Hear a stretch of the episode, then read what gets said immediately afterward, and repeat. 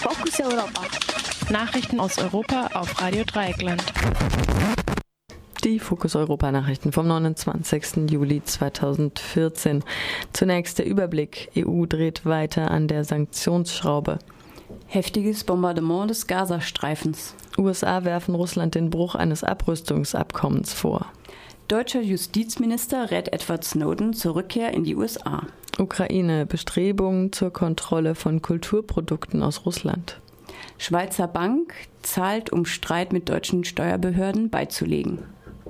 Und nun die Themen im Einzelnen. Am gestrigen Montag einigten sich die Botschafter der 18 EU-Staaten in Brüssel auf eine Erweiterung der Liste der russischen Bürger, Organisationen und Unternehmen, die mit Kontosperrungen und auch mit Einreisesperren belegt werden.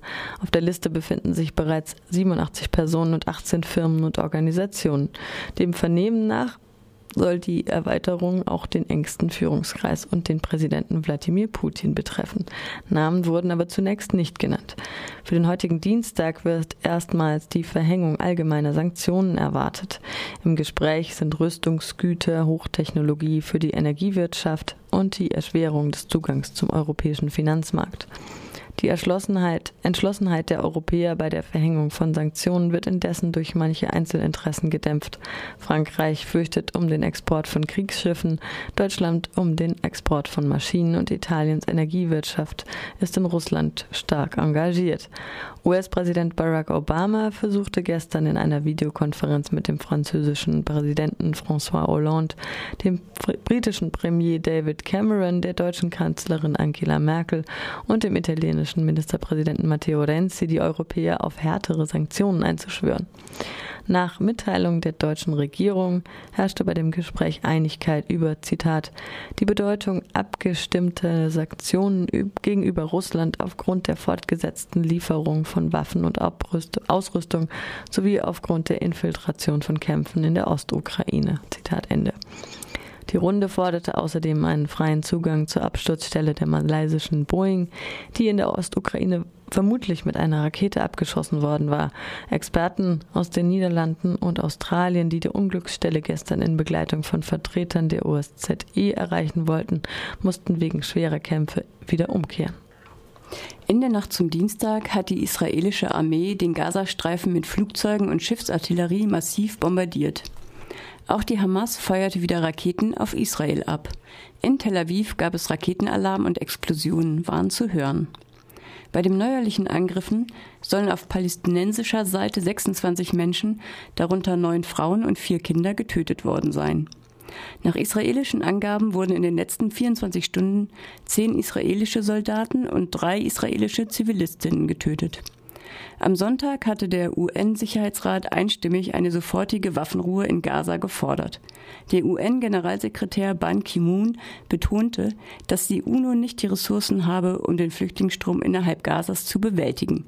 Falls Berichte stimmen würden, dass Israel Zehntausende zur Flucht nach Gaza-Stadt aufgefordert habe.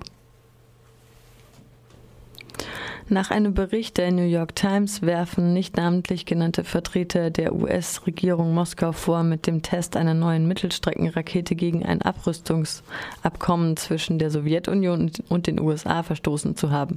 Bereits zuvor hatte die Zeitung Russland den illegalen Test eines neuen Marschflugkörpers vorgeworfen.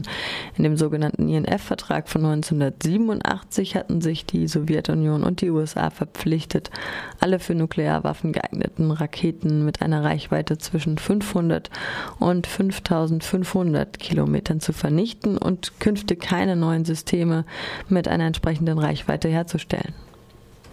Der Bundesjustizminister Heiko Maas, SPD, hat dem amerikanischen Whistleblower Edward Snowden zur Rückkehr in die USA geraten. Er ist erst Anfang 30 und will sicher nicht den Rest seines Lebens auf der ganzen Welt gejagt werden oder von einem Asyl zum nächsten wandern, sagte Maas laut Medienberichten über Snowden. Dabei wies er darauf hin, dass Snowdens Anwälte mit den US-Behörden verhandeln. Edward Snowdens Asyl in Russland läuft diese Woche offiziell aus. Die Vertreter der Opposition im NSA, NSA-Untersuchungsausschuss des Bundestages fordern eine Vernehmung Snowdens durch den Ausschuss in Deutschland. Eingereist könnte Snowden in Deutschland auch einen Asylantrag stellen. Die Bundesregierung sträubt sich jedoch massiv gegen eine Einreise Snowdens nach Deutschland. Laut Maas hat die Bundesregierung indessen auch noch nicht über ein Festnahmeersuchen entschieden, das die USA für den Fall der Einreise Snowdens nach Deutschland gestellt hat. Maas räumte ein, dass die Bundesrepublik von den Enthüllungen Snowdens profitiert habe. Er hat uns die Augen geöffnet, sagte Maas. Mehr hören will die Regierung von ihm indessen wohl nicht. Der ukrainische Vizeregierungschef Alexander Sitsch von der rechtsradikalen Partei Svoboda will eine Quote für ukrainische Bücher festlegen, um sie gegen die Konkurrenz ausländischer, darunter insbesondere russischer Bücher zu schützen.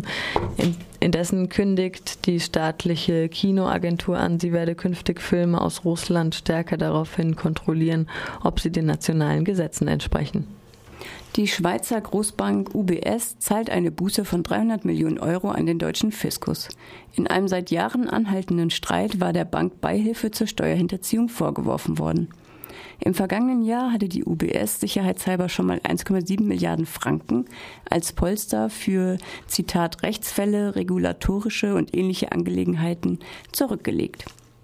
Die Buße schmälert den Quartalsgewinn der UBS nur geringfügig. Die Bilanzsumme der UBS beträgt über 1000 Milliarden Franken.